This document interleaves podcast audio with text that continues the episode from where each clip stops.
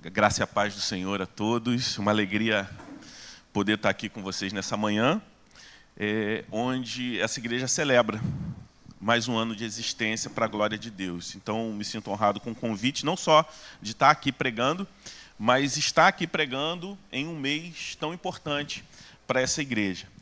Louvo a Deus pela vida do Roberto. É, a gente tem se falado com uma certa frequência nos últimos semanas, nos últimos dias, e fico feliz em vê-lo aqui né, é, nesse domingo, já dois domingos presente, depois desse, desses desafios que você tem superado e tem certeza que é, o Senhor tem te sustentado e vai te honrar nesse processo, e eu louvo a Deus pela sua vida. Eu, pensando sobre o tema que vocês estão celebrando, é, esse mês de aniversário, sobre ser e fazer discípulos, essa ideia de uma igreja que cuida dos de dentro, discipulando, mas entendendo que o fazer discípulos é parte do discipulado. Nós somos chamados para sermos discípulos, mas também para fazermos discípulo. O evangelismo a proclamação do evangelho àqueles que ainda estão perdidos é parte do discipulado. É nossa tarefa enquanto filhos e filhas do Senhor. E às vezes a gente se pergunta como pode nós que somos discípulos, adotados por Deus em Jesus Cristo, convivermos com um mundo injusto, mesmo sendo filhos de um Deus que é justo.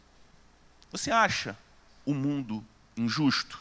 Você acha, você percebe, pelo menos em alguns momentos da sua vida, que a vida é injusta? E quando você percebe isso, como você se sente diante de uma injustiça? O que você sente quando juízes, aqueles que deveriam zelar pela justiça, são injustos? Quando violam direitos para punir e condenar pessoas de forma parcial e injusta. Como você se sente diante dessa realidade? Nós nos indignamos com qualquer injustiça, mas, sobretudo, quando essa injustiça vem daqueles que deveriam ser promotores da justiça. No caso do nosso Rei Jesus, a vida não era apenas injusta. As suas últimas horas de vida, elas foram injustas e ilegais. Sim, Jesus foi alguém que conviveu até o seu último dia de vida com a injustiça. E nós somos discípulos desse Jesus que conviveu com a injustiça. Por isso eu te convido a abrir a sua Bíblia no Evangelho de Marcos, no capítulo 14, o capítulo que narra as últimas 24 horas de Jesus,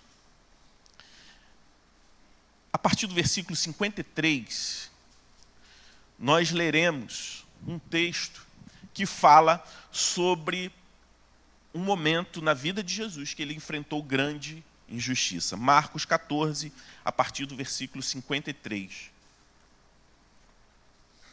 Leremos até o 65 nesse primeiro momento, para a gente olhar para a vida de Jesus nas suas últimas 24 horas, como se não bastasse o fato de Jesus estar rumo à sua crucificação, ele também se vê diante de uma realidade de injustiça e ilegalidade sobre a sua vida palavra de Deus diz assim: E levaram Jesus ao sumo sacerdote, e então se reuniram todos os principais sacerdotes, os anciãos e os escribas. Pedro seguiu Jesus de longe até o interior do pátio do sumo sacerdote, e estava sentado entre os servos, aquentando-se ao fogo. E os principais sacerdotes e todo o sinédrio procuravam algum testemunho contra Jesus para o condenar à morte, mas não achavam nada pois muitos testemunhavam falsamente contra Jesus, mas depoimentos não eram coerentes. E levando-se alguns, testemunhavam falsamente, dizendo: Nós ouvimos declarar: Eu destruirei este santuário edificado por mãos humanas, e em três dias construirei outro, não por mãos humanas. Nem assim o testemunho deles era coerente. E levando-se o sumo sacerdote no meio, perguntou a Jesus: Você não diz nada em resposta aos que depõem contra você? Jesus, porém, guardou silêncio e nada respondeu. O sumo sacerdote tornou a interrogá-lo: Você é o Cristo, o Filho do Deus bendito? Jesus respondeu: Eu sou e vocês verão o Filho do Homem sentado à direita do Todo-Poderoso e vindo com as nuvens do céu. O sumo sacerdote, rasgando as suas vestes, disse: Por que ainda precisam de testemunhas? Precisamos de testemunhas. Vocês ouviram a blasfêmia? Qual é o parecer de vocês? E todos o julgaram réu de morte. Alguns começaram a cuspir nele a cobrir-lhe o rosto e bater nele, dizendo-lhe: profetize. E os guardas davam-lhe bofetadas. Vamos orar? Pai Santo, nós te agradecemos pela tua palavra. Obrigado, Senhor Deus, porque ela alimenta a nossa vida. Obrigado, Senhor Deus, porque cremos que a Bíblia ela é a tua palavra. Então, quando ela é lida, quando ela é pregada, nós entendemos que o Senhor está falando conosco. Por isso nós pedimos, fale, Senhor Deus, comigo, fale, Senhor Deus, com meus irmãos e irmãs aqui, fale com a tua igreja que se reúne nessa manhã para te adorar. No nome de Jesus é que nós oramos. Amém. O que nós vemos aqui é o relato de um julgamento injusto. Jesus sofre injustiça e também é traído por um dos seus amigos mais próximos. Ele suporta aqui uma série de violações de direitos.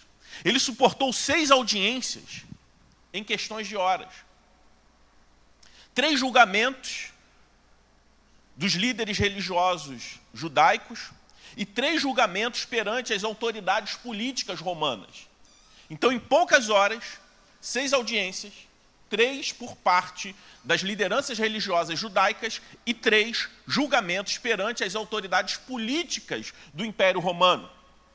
E é difícil contabilizar todas as injustiças no julgamento de Jesus. Naquele momento já era noite e era proibido que julgamentos acontecessem naquele horário, mas o de Jesus se tornou uma exceção, ilegal, mas foi uma exceção. Nos casos, por exemplo, que uma pessoa era considerada culpada, era necessário um segundo dia, uma segunda sessão para garantir que aquele julgamento era um julgamento justo, afinal de contas, ainda por cima, era alguém que estava sendo acusado de um suposto crime que a pena aplicada para aquele crime era a morte, então, ainda mais em um em um caso onde a acusação era passível de pena de morte, era necessário um segundo dia de julgamento para garantir que uma injustiça que não era possível uma reversão não fosse cometida. A outra questão aqui é que esse julgamento não deveria ser realizado num sábado ou num dia de festa. Para você que conhece a história de Jesus, você vai se lembrar que Jesus ele morre durante a celebração da Páscoa. Então, além de não poder ser num sábado, num dia de festa, menos ainda. Além disso, a acusação contra Jesus foi uma acusação de blasfêmia. E a pena para a blasfêmia poderia ser de morte, de fato, não de, por crucificação. O que era previsto para o crime de blasfêmia seria a pena de morte por apedrejamento e não por crucificação. No caso de Jesus, o local também não era apropriado para o julgamento. Ele estava no pátio. Tampouco foi fornecido a Jesus, oferecido a ele, um advogado de defesa.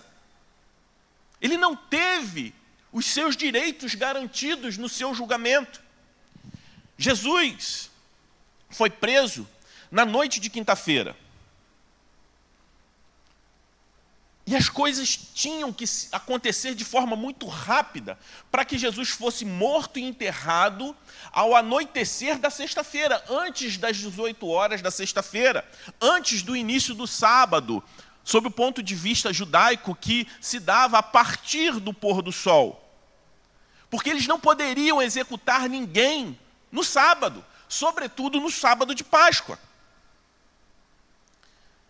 Esse era o começo do fim do nosso grande rei, sob o ponto de vista daqueles que o perseguiam. As autoridades religiosas judaicas, as autoridades políticas, todas elas conspiraram para condenar Jesus à morte, passaram por cima de direitos para que tudo acontecesse antes do pôr do sol da sexta-feira de Páscoa. E para piorar a situação, o seu companheiro mais próximo, Pedro, se aproxima daquela cena. Ele vai até o local onde Jesus estava sofrendo aquela injustiça, mas ele falha. Ele está ali e nega a Jesus. Ele vai lá para negar que um dia conheceu a Jesus Cristo. E Jesus está ali sozinho, diante dos seus executores, dos seus acusadores e também diante do seu amigo mais próximo que o nega. Como vão ser as coisas para Jesus naquele momento? O que esse fato na vida de Jesus tem a ver comigo e com você, que somos discípulos de Jesus? Em Jesus, nós temos um sumo sacerdote que se compadece de todas as nossas dores, inclusive das injustiças que eu e você sofremos. Jesus ele suportou tudo em nosso lugar. Logo, passar pelas injustiças da vida fazem parte do caminho do discipulado. E quando nós entendemos isso e olhamos para Jesus no momento de grande injustiça que ele sofreu, o que nós vemos? Nós vemos em Jesus a testemunha fiel.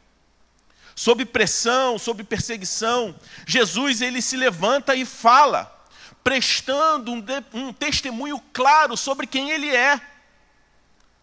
Não só ele testemunha quem ele era, mas também o que ele veio fazer.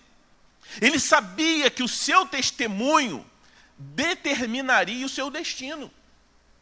E o que Jesus estava a fazer determinaria também o destino da minha vida e da sua vida, uma vez que somos discípulos dele. Pedro, que estava aqui aparentemente sozinho, seguiu Jesus até onde o seu mestre estava sofrendo aquele julgamento injusto. Até esse momento, talvez você possa estar elogiando a postura de Pedro, que foi até lá, que se preocupou ir até onde Jesus estava sendo é, acusado falsamente. Mas em breve, você vai ver que esse não foi o caso. Essa aparente coragem de Pedro até o local do julgamento injusto se transforma numa grande covardia, numa grande traição. E a gente olha aqui que naquele tribunal, eles procuraram testemunhas contra Jesus. Mas eles não encontraram ninguém, porque não havia o que acusar Jesus.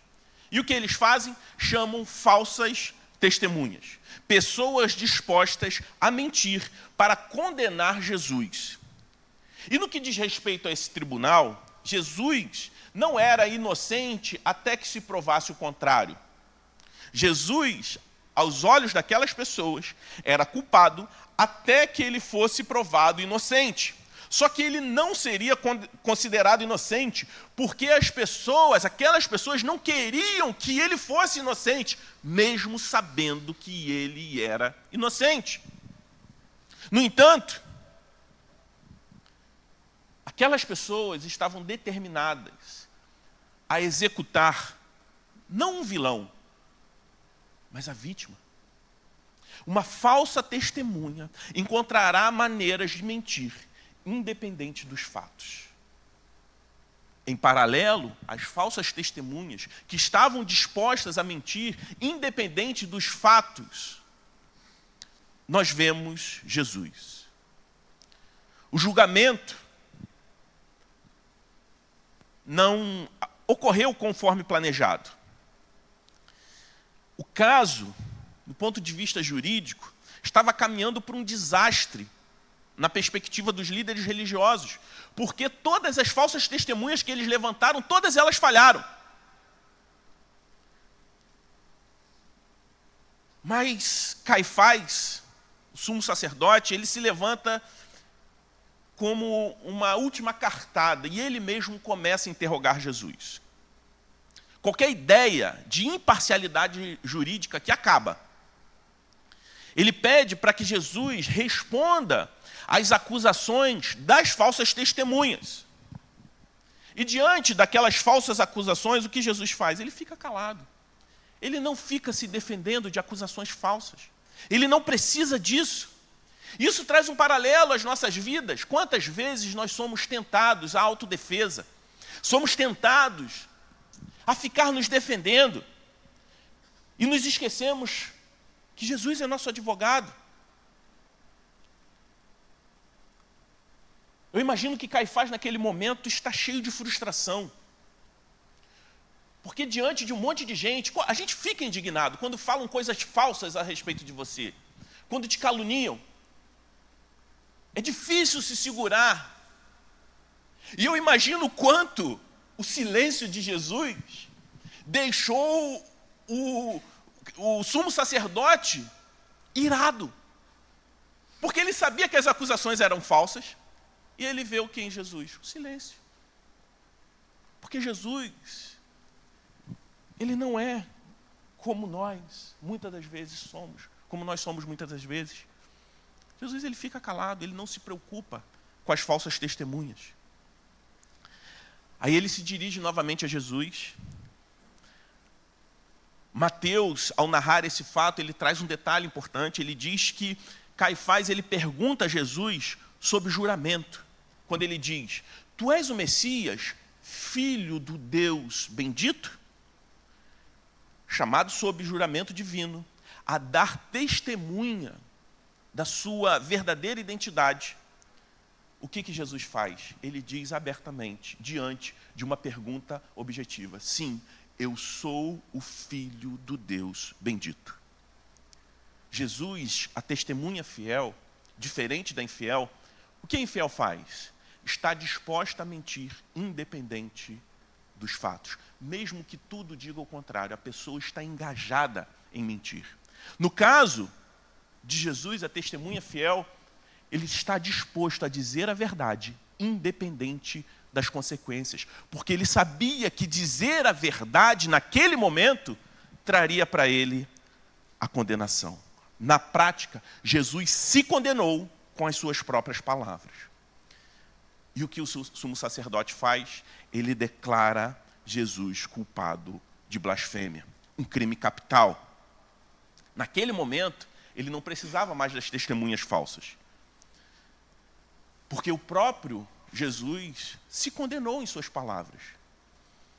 E é interessante porque o texto diz que Caifás ele demonstra uma indignação, ele rasga as próprias vestes.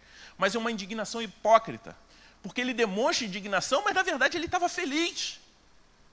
O seu plano tinha dado certo e ele não precisou usar as outras pessoas. O próprio réu que estava sendo falsamente condenado, se condenou. E as coisas que estavam até aquele momento no campo da injustiça, eles passam agora para um outro estágio, para a vergonha. Jesus, além de sofrer a injustiça, ele suportou a vergonha, se compadecendo de todos os momentos em que a vida nos leva à vergonha. As pessoas começaram a cuspir em Jesus. Um ato tão insultuoso naquela época como é hoje em dia. Eles começaram a bater em Jesus. Eles começaram a ridicularizar a Jesus, a dizer: profetiza. E agora? Cadê? Onde está o seu poder? É difícil expressar em palavras a gravidade dessa injustiça e dessa vergonha que Jesus está suportando nesse momento. E sabe o que é pior?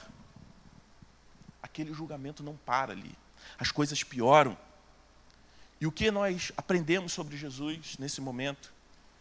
Que uma testemunha verdadeira, um discípulo de Jesus, dirá a verdade, independente das consequências. E em paralelo a Jesus, nós vemos Pedro.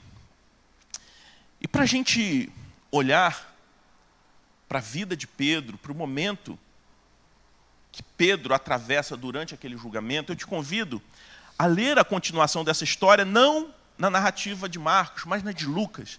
Porque Lucas ele traz uma observação muito importante. Lucas 22, a partir do versículo 54, nós lemos a continuação dessa história. Lucas 22, de 54 a 62, a palavra de Deus diz assim: Então, prendendo Jesus, levaram-no e o introduziram na casa do sumo sacerdote. Pedro seguia de longe. Quando acenderam um fogo no meio do pátio e se assentaram juntos, Pedro tomou lugar entre eles. Uma empregada, vendo-o sentado perto do fogo, fixou os olhos nele e disse: ele também estava, este também estava com ele. Mas Pedro negou, dizendo: Mulher, não o conheço. Pouco tempo depois, outro homem, ao ver Pedro, disse: Você também é um deles. Mas Pedro disse: Homem, eu não sou um deles. E tendo passado cerca de uma hora, outro afirmou, dizendo: Com certeza, este também estava com ele, porque também é galileu. Mas Pedro insistiu: Homem, não sei do que você está falando. E logo, enquanto Pedro ainda falava, o galo cantou. Então o Senhor voltou-se e fixou os olhos em Pedro. E Pedro se lembrou da palavra do Senhor, como lhe tinha dito: Hoje, antes que o galo cante, você me negará três vezes. E Pedro, saindo dali, chorou amargamente.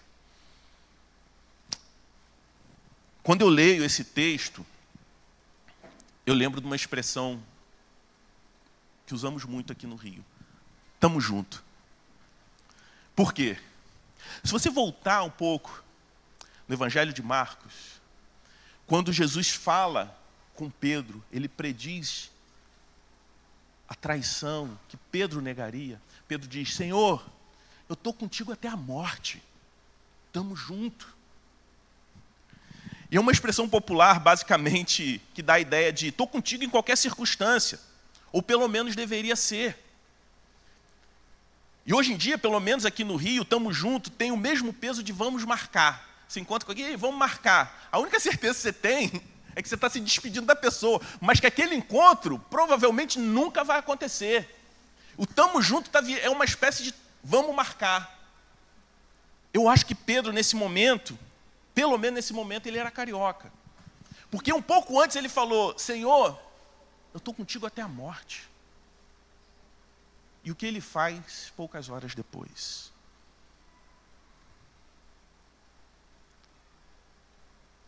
Jesus, Pedro, pouco tempo antes, ele disse: Se eu tiver que morrer contigo, mesmo assim eu nunca te negarei.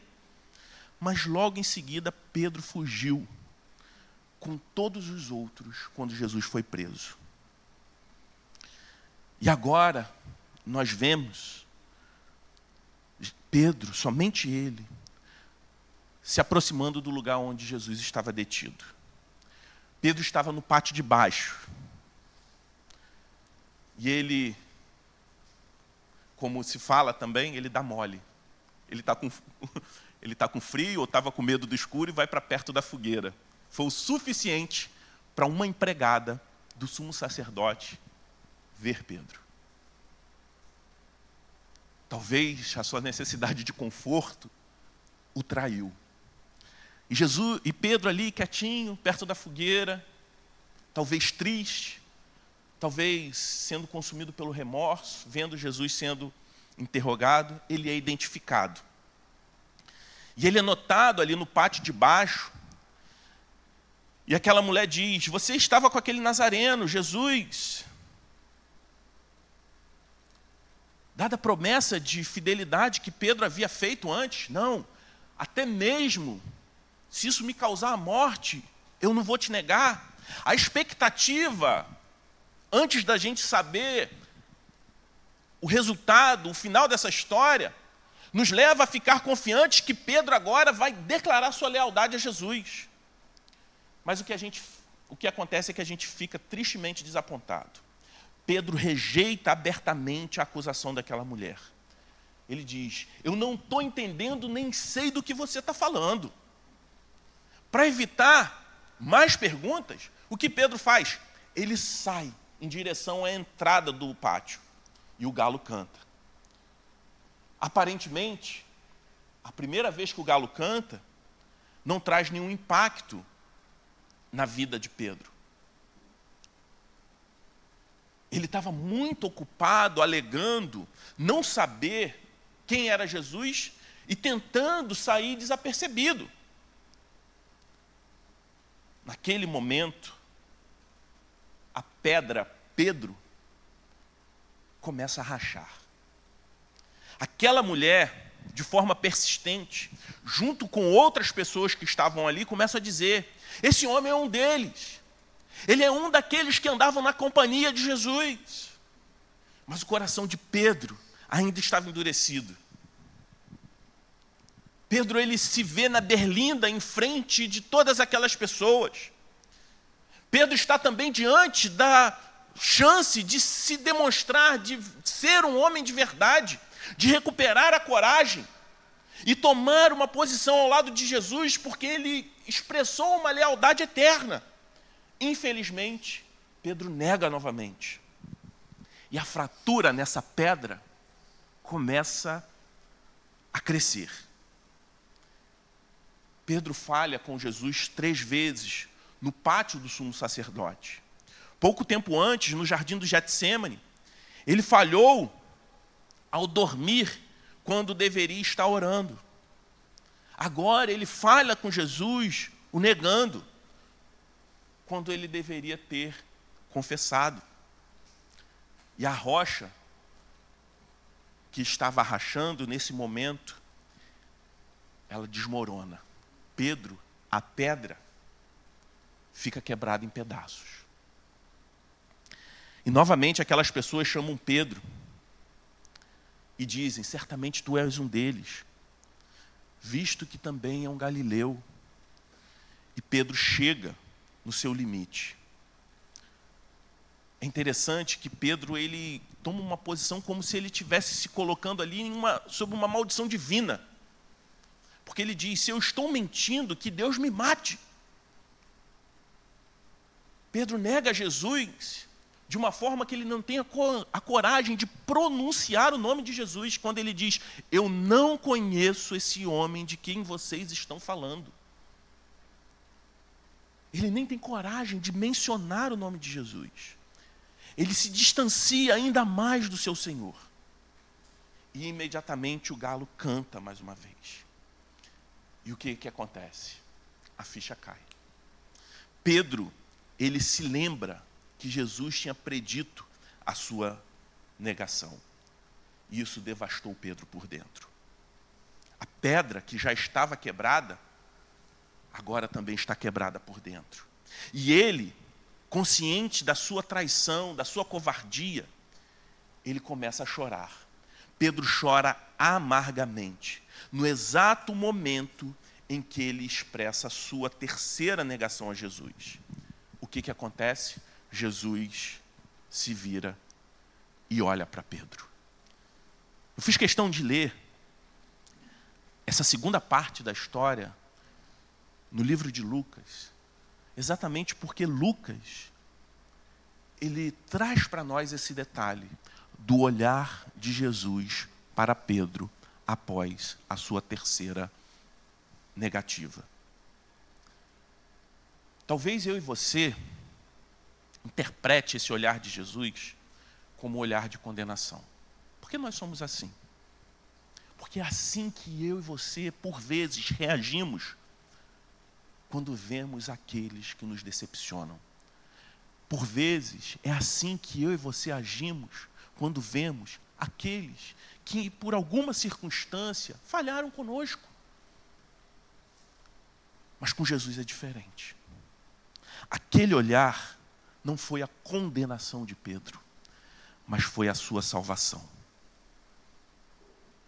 Porque o olhar de Jesus não foi o olhar da condenação, mas o olhar de compaixão. Esse olhar de Jesus foi o ponto de virada na vida do Pedro. Agora, mesmo que da maneira mais dolorosa, porém memorável, Pedro se viu como realmente ele era. Pedro, ele se arrepende.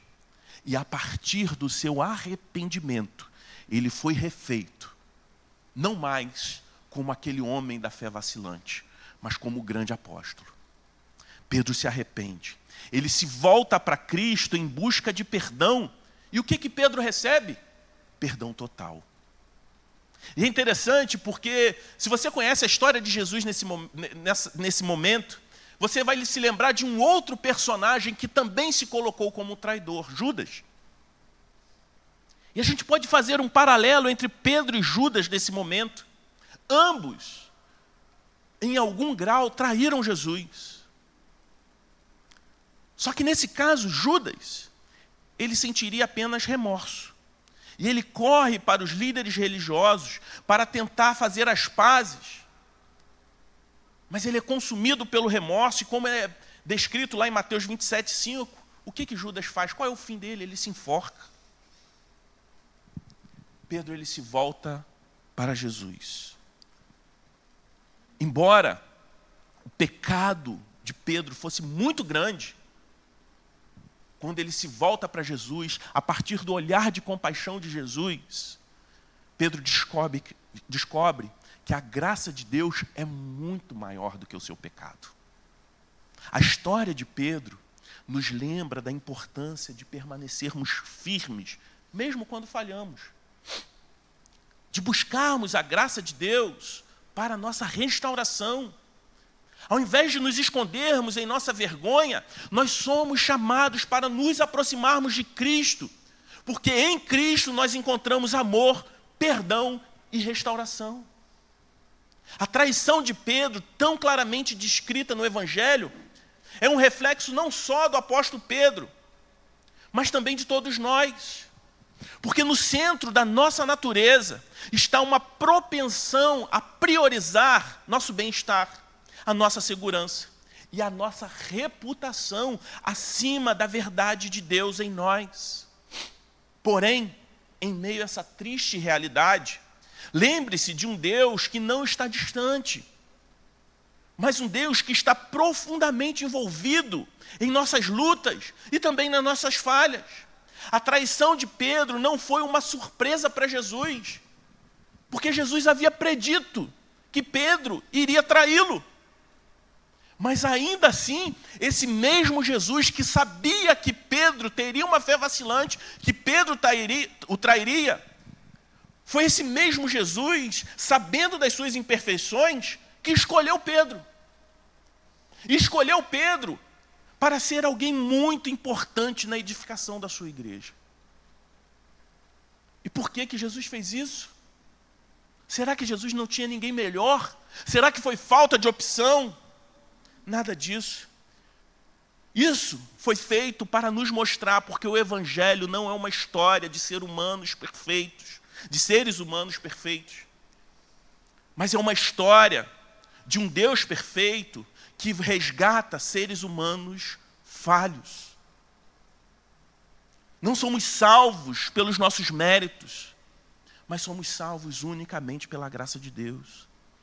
Assim, na falha de Pedro, nós vemos uma oportunidade para a graça de Deus brilhar ainda mais forte. Um tempo atrás eu estava com a minha filha mais velha assistindo alguns vídeos na internet e alguns vídeos de arte começam a aparecer várias sugestões e apareceu uma técnica que até então eu desconhecia de restauração de vasos. Pense num vaso de porcelana que possui algum valor, nada extraordinário, mas que possui beleza e algum valor. E esse vaso de cerâmica, de, de porcelana, ele se quebra e se espalha por pedaços. E aquele vaso que tinha algum valor, agora quebrado, perde completamente o seu valor porque se transforma numa multidão de cacos. Todos nós olhamos para um vaso quebrado como algo que só tem um destino: o lixo. E nesse vídeo que eu estava assistindo, eu conheci uma arte japonesa chamada kintsugi, onde esses vasos quebrados, eles são reparados usando uma mistura especial de ouro e prata, como esse vaso na projeção. Esse é o exemplo de um vaso de cerâmica, de porcelana, que um dia foi quebrado. E os seus cacos foram colados através dessa mistura de prata e ouro. Qual é o resultado daquele vaso que antes era todo preto, que se transformou em um monte de cacos e agora se transforma nessa linda e bela obra de arte?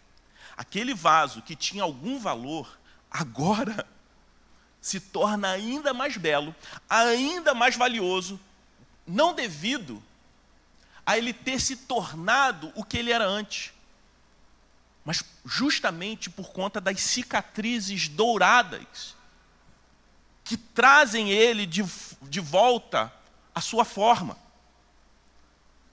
O que antes, antes era quebrado, agora se torna em uma obra de arte. O relato do julgamento injusto e a traição de Pedro não são apenas relatos históricos dos eventos finais da vida de Jesus, mas é um espelho da condição humana e do amor redentor de Deus. A traição de Pedro, embora trágica, ressoa na vida de cada crente, na minha vida e na sua vida. Quantas vezes eu e você, mesmo que não verbalmente, mas às vezes por nossas ações, negamos a Cristo, através das nossas escolhas equivocadas, quão frequentemente escolhemos a conveniência ao invés da convicção, o medo em vez da fé, a aceitação do mundo ao invés da aprovação de Deus. No mundo onde o sucesso é muitas vezes medido pela perfeição, pelo desempenho, a história de Pedro é um lembrete de que Deus opera através das nossas imperfeições. Nossa falha não é o fim, mas pode ser um começo, porque é na nossa quebra que a graça de Deus é claramente mais vista. Quando eu vejo, quando eu vi essa cena, quando eu estava lendo esse texto, eu me lembrei desse vídeo. E logo me veio a imagem desse quadro, que reflete bem as nossas próprias vidas, que precisamos ser quebrados, que assim como o vaso quebrado, todos nós temos as nossas falhas, temos as nossas quebras. Portanto, é importante que eu e você, a gente precise tirar tempo para refletir sobre as nossas próprias negações, momentos onde nós comprometemos a nossa fé, e ao perceber isso, precisamos reconhecer e apresentar essas falhas diante de Deus em oração. Porque em momentos de quebra, ao invés de se esconder ou de se afastar de Deus por vergonha, nós precisamos nos aproximar mais dele, buscar na graça de Deus. Assim como o artista busca o ouro para restaurar o vaso quebrado, nós precisamos buscar a graça de Deus, nos lembrando de que Deus vê uma oportunidade na sua quebra para te restaurar, para substituir a tragédia da quebra por beleza. Em um mundo que frequentemente nos pede, que nos força a comprometermos a nossa fé, nós devemos fazer um compromisso consciente de nos mantermos firmes na verdade do Evangelho. E por vezes, isso pode significar tomar decisões difíceis ao lado de Cristo, mesmo que isso traga prejuízos aos olhos do mundo.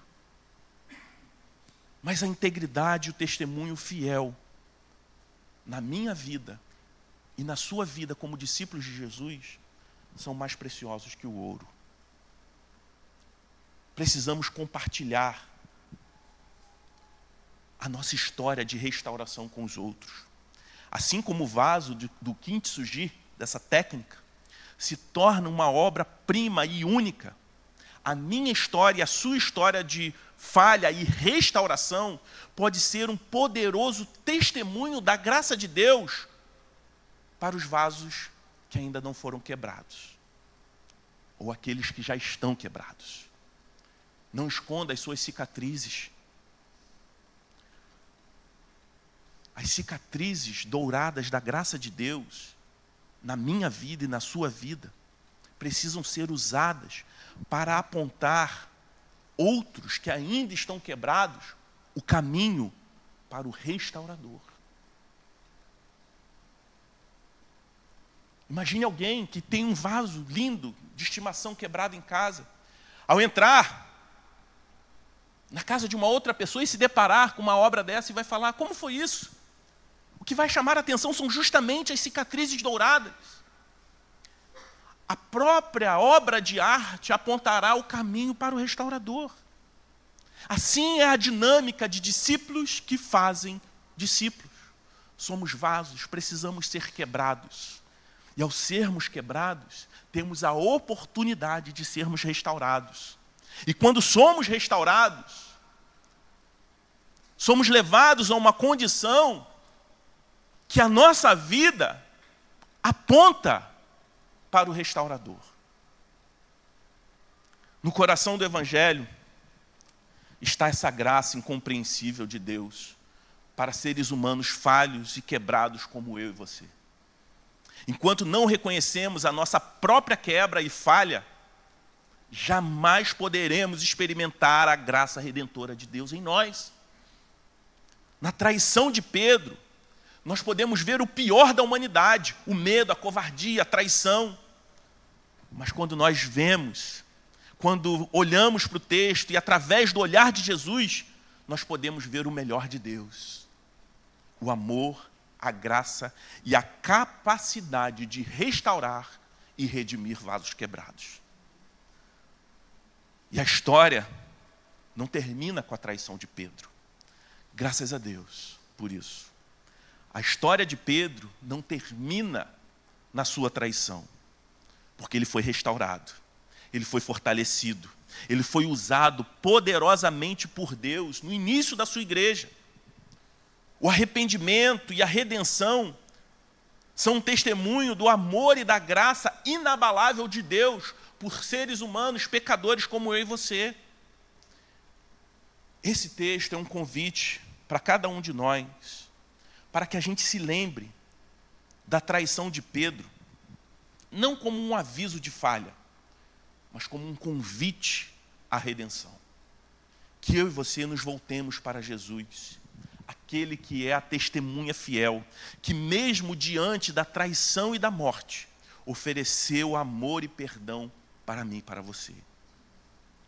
E que fortalecidos por sua graça, eu e você possamos viver fielmente como discípulos de Jesus, proclamando o seu amor, proclamando a sua graça a um mundo cheio de vasos quebrados. Pare de se concentrar nas vezes que você falha e olhe para a cruz, onde o amor e a graça de Deus foram demonstrados de forma mais profunda. Assim como Pedro foi restaurado e usado por Deus, nós também, por meio da graça de Deus, podemos ser restaurados, transformados em discípulos de Jesus, para sermos usados para os propósitos de Deus. Você crê nisso? Amém. Vamos orar? Deus Santo, nós te louvamos. Porque éramos vasos quebrados. Mas nas tuas mãos nós fomos transformados. Obrigado, Senhor Deus, por essa graça que nos transforma, que nos restaura. Obrigado, Senhor Deus, porque diante de uma fé vacilante, diante de, da nossa desobediência, o olhar de Jesus é a nossa salvação e não a nossa condenação.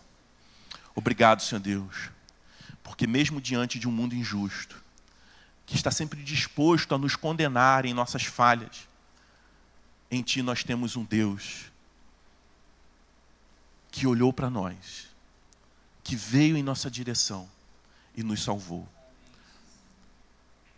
Que cada um aqui, Senhor, possa diariamente reconhecer que sem Ti seríamos apenas vasos quebrados, mas nas Tuas mãos nos tornamos obras-primas para a honra e glória do Teu nome. Não para a nossa própria fama, não para apontar para o nosso próprio valor, mas a partir, Senhor Deus, da tua obra de restauração em nós, muitos vejam o caminho para o restaurador. Que essa seja a nossa oração, que essa seja a nossa missão, que essa seja a razão principal das nossas vidas. Não somente aqui, Senhor Deus, no contexto, Senhor Deus, da igreja, mas na forma como nós cuidamos das nossas famílias, na forma como nós desempenhamos as nossas atividades profissionais, a forma como nós vivemos em sociedade, que tudo aquilo que fizermos aponte para o restaurador, que é o Senhor. Essa é a nossa oração no nome de Jesus. Amém. Obrigado. Que Deus abençoe a todos.